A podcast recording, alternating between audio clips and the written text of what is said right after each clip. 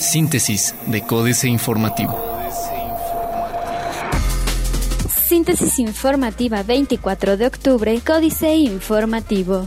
Códice Informativo un policía en activo entre los 45 queretanos que buscan una candidatura independiente. Un policía municipal y exalcaldes se encuentran entre los 45 ciudadanos a los que les aprobaron su registro como aspirantes a una candidatura independiente, lo anterior durante sesión extraordinaria del Consejo General del Instituto Electoral del Estado de Querétaro. De los 45 que obtuvieron su registro como aspirantes, 25 son para ayuntamientos y 20 para diputaciones locales. En días pasados, 61 personas presentaron su carta de intención y de ellos solo 45 fueron aprobados.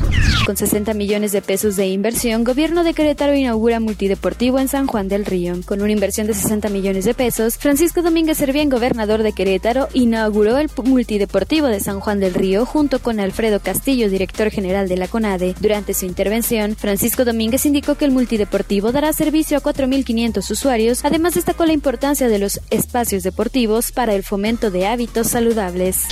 Transporte escolar gratuito ha disminuido en un 15% el tráfico, afirma Mauricio Cobo. El transporte escolar gratuito instaurado por el municipio de Querétaro ha permitido la disminución del 15% en el tráfico de las 12 zonas que abarca el programa, afirmó Mauricio Cobo Urquiza, secretario de Movilidad. El funcionario mencionó que si bien la meta es garantizar el traslado de 15.000 alumnos diamante, actualmente se atienden 183 claves escolares en las siete delegaciones, lo que representa a 8.854 alumnos de primaria y secundaria.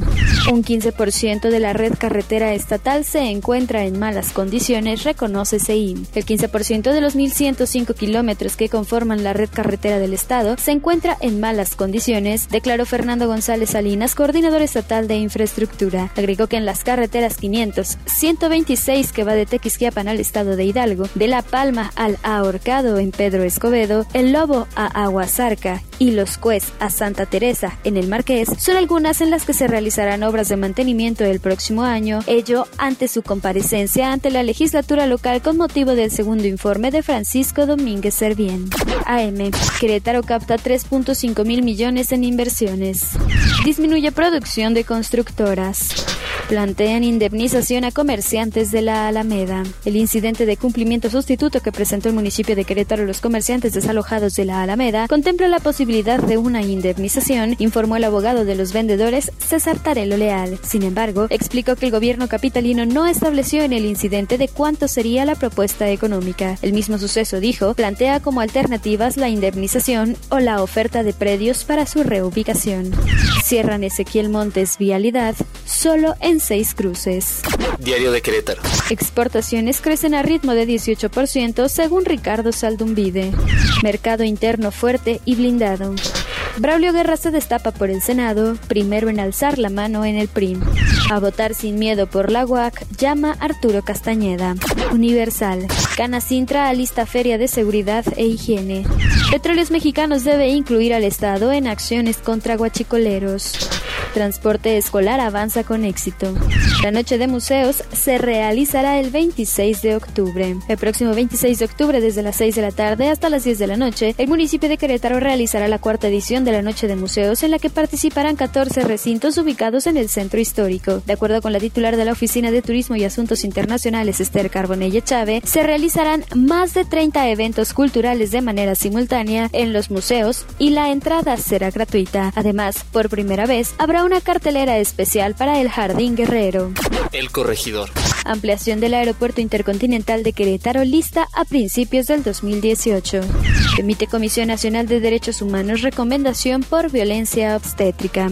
Ordenan reinstalar a líderes sindicales de la UAC. La máxima casa de estudios de la entidad deberá reinstalar a Laura Leiva Saavedra, secretaria general del Sindicato de Trabajadores y Empleados de la Universidad Autónoma de Querétaro Este UAC, informó el abogado de la organización José Luis González Godínez, lo que se suma a la de Rosadelia Hernández López de Finanzas, así como las de Lilia Echavarría Chaparro y Lourdes Telles, administrativas y miembros del sindicato, mismas que la universidad tendrá que ejecutar. Querétaro puede enfrentar la migración. Noticias. Espera Expo Agroalimentaria ventas por 160 mil millones de pesos de acuerdo con Bozo Cabrera. Se han invertido más de 175 kilómetros de carreteras de acuerdo con CEIN. Fue clausurado estacionamiento en Juriquilla. Plaza de Armas. Proceden 45 candidaturas independientes en el Instituto Electoral del Estado de Querétaro. Destaca Querétaro por inversión al deporte, dice Alfredo Castillo Cervantes, titular de la CONADE. Gobierno federal frena recursos, acusa CEIM. Alerta sobre quiebra en Universidad Autónoma de Querétaro. Reforma.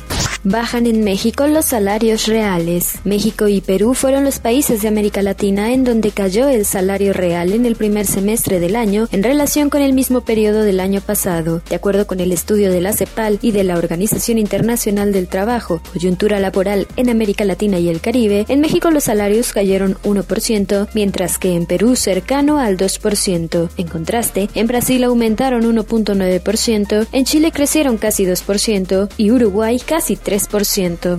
Aceptan reuniones, no recibir recursos. La presidencia de la República informó que, como candidato, Enrique Peña Nieto sí sostuvo reuniones con directivos de Odebrecht y sus filiales entre 2010 y 2013, pero no recibió recursos de ninguna de esas empresas. Ningún funcionario de Odebrecht o sus filiales tuvo participación alguna en la campaña a la presidencia del licenciado Enrique Peña Nieto, aseveró la presidencia en un comunicado acusan dispersión del gasto público. Fijaría México a Estados Unidos mayores aranceles. La jornada. Insiste Coparmex en aumentar 15.20 pesos al salario mínimo general en noviembre. La Confederación Patronal de la República Mexicana, Coparmex, insistirá en que se incremente el salario mínimo general en la siguiente reunión de la Comisión Nacional de Salarios Mínimos con ASAMI para que pase de 80.04 a 95.24 pesos, es decir, 18.99% a partir de noviembre. En su mensaje semanal, el presidente del sindicato patronal, Gustavo de Hoyos Walter, informó que en la reunión que la comisión sostendrá el 25 de octubre, el organismo buscará que el minisalario se ajuste a la línea de bienestar fijada por el Consejo Nacional de Evaluación de la Política de Desarrollo Social Coneval. Propone Slim cambiar gasto social por un salario fijo para familias. Presenta Hacienda estrategia contra ciberataques al sector financiero. Empresarios. Necesaria reforma que dé continuidad al modelo de desarrollo. Excelsior. Empresarios piden acelerar licitaciones. Subsecretario de Estado de Estados Unidos rechaza que se tenga mala relación con México.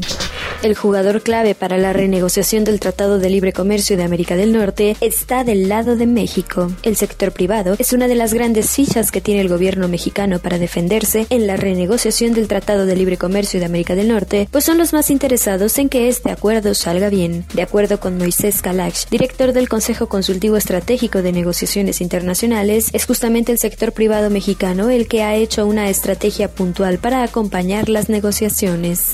Elías, que el Senado tome la decisión, caso fiscal electoral. Si la decisión del Senado es restituir a Santiago Nieto Castillo como titular de la Fiscalía Especializada en Atención de Delitos Electorales, se acatará y se trabajará con él conforme a derecho, aseguró Alberto Elías Beltrán, encargado de despacho de la Procuraduría General de la República. La Procuraduría siempre respetará las decisiones del Senado. Elías aseguró que si la resolución es restituirlo, Nieto Castillo deberá actuar conforme al Código de Ética de la PGR. Internacional.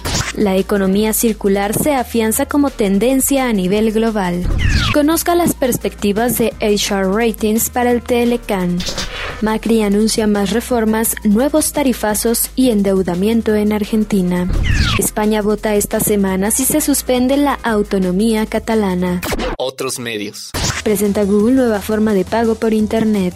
FIFA 18 o PES 18, dos apuestas distintas para juegos de fútbol. Banorte amplía compras en línea al firmar pacto con PayPal. Financieras. México S.A. Inversión extranjera directa. Novela rosa. Carlos Fernández Vega. Flaco, ojeroso y sin ilusiones, como dice la canción, pero sin perder la sonrisa en público, el secretario de Economía Ildefonso Guajardo asegura que si bien la negociación del Tratado de Libre Comercio se extenderá a 2018, hemos roto el récord de inversión extranjera directa y vamos a lograr la atracción de 180 mil millones de dólares en el sexenio, cantidad que superará la meta para la administración de 154 mil millones de dólares. Dinero, canal transoceánico a cambio del Tratado de Libre Comercio, Enrique Galván Ochoa. Donald Trump ha jurado inundar al mundo de gas licuado, pero necesita una vía que una al Océano Pacífico con el Atlántico. Un canal a la altura de Oaxaca o Colima sería ideal para Trump. Hasta ahora, los estadounidenses realizan los envíos de combustible a través del Canal de Panamá con destino a los mercados de Asia, pero han expresado su preocupación por los frecuentes retrasos que elevan costos. Capitanes. Gerardo Rosansky, presidente de Unilever México y el Caribe, firma que recién se comprometió a cumplir entre 2017 y 2018 con una inversión de 13 mil millones de pesos para sus operaciones en México. Hoy tiene cinco plantas y un centro de distribución, dando empleo a 5.500 personas. Políticas. Cambiar el cambio. Denmark. Jorge Meléndez Ruiz. La semana pasada escuché en la radio un debate sobre el nuevo fiscal general de la Nación, donde participaron algunos de nuestros ilustres senadores. Más o menos dijeron algo así. Hay que cambiar el marco constitucional para elegir mejor al fiscal general. Nada más faltaba eso. Me queda claro que el reflejo instintivo de casi todos nuestros grillos es buscar solucionar lo que sea con comités, leyes y si es algo realmente importante, con reformas estructurales. Una mala batalla, jaque mate, Sergio Sarmiento. A veces parece que el presidente Enrique Peña Nieto no sabe aquilatar la importancia de cada batalla. Todo enfrentamiento tiene costos políticos. Por eso, antes de confrontar a un enemigo, hay que sopesar costos y posibles beneficios. Una primera pregunta es si se puede ganar la batalla. La segunda es ¿a qué costo? Reglas para gobernar, Diego Valadez. En diciembre de 2018 entrará en vigor la reforma constitucional que ofrece la posibilidad de que el presidente integre un gobierno de coalición. Las condiciones en que se perfila la elección presidencial permiten anticipar un ambiente poco propicio a los acuerdos. Los contendientes se están llenando de ira y numerosos titulares de cargos públicos parecen resueltos a avivar las animosidades. Síntesis de Códice Informativo.